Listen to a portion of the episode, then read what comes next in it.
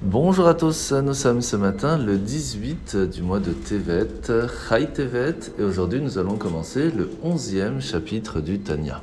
L'Anmour Azaken, après nous avoir expliqué ce qu'était un tzaddik, celui qui arrivait à avoir un contrôle total de son âme spirituelle, de son bon penchant, au point de réussir à faire que son mauvais penchant ne peut plus du tout, du tout, du tout parler, qu'il n'est même plus existant, ou s'il reste une trace, il est complètement sous l'emprise du bon penchant, on va essayer de comprendre alors qu'est-ce qu'à l'inverse un rachat. Un rachat, c'est une personne qui a laissé son âme animale prendre le dessus sur l'âme divine, que son mauvais penchant a pris le dessus sur son bon penchant. Mais là, par contre, il va y avoir des myriades et des myriades de niveaux différents.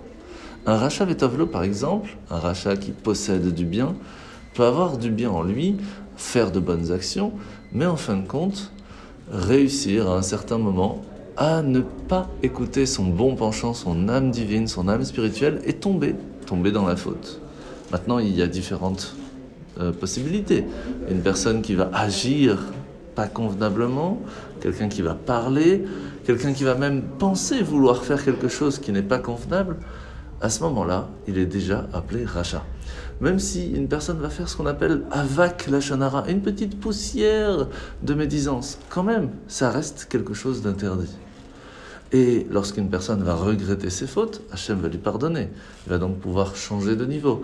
Mais à partir du moment où quelqu'un va fauter souvent, que ce soit en pensée, en parole ou en action, il va être beaucoup plus dur pour lui de surmonter le mal, surmonter cette volonté de fauter.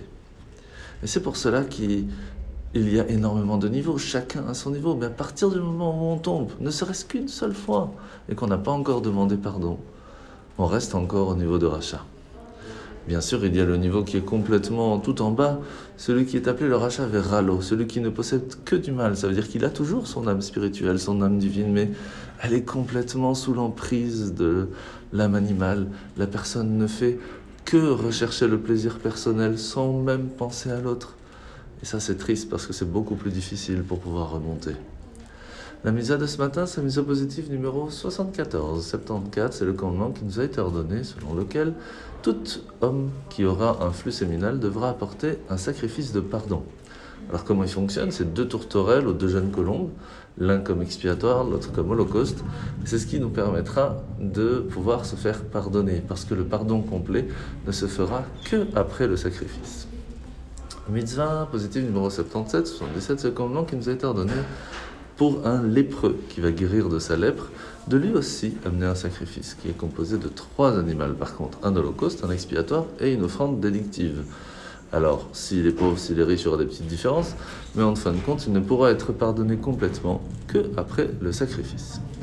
La paracha de la semaine. Nous sommes donc paracha de Shemot, après que Moshe va s'enfuir d'Égypte, à 77 ans, 77 ans, il va arriver à Midian, épouser Tzipora, et il va arriver sur le mont Sinaï, et là va voir le buisson qui brûle, mais qui ne se consume pas. Et c'est là que Moshe va dire Je veux me détourner et m'approcher pour examiner cette vision remarquable. Lorsqu'il a prononcé ces mots, c'était pour dire J'ai l'aspiration, j'ai envie de évoluer, de m'approcher de la spiritualité, de la divinité. À partir de ce moment-là, Hachem l'appela du milieu du buisson. Cela nous apprend qu'Hachem attend que l'on fasse le premier pas. Pas grand-chose, ne serait-ce que vouloir s'approcher de lui. Et là, il sera totalement là pour nous. Bonne journée et à demain.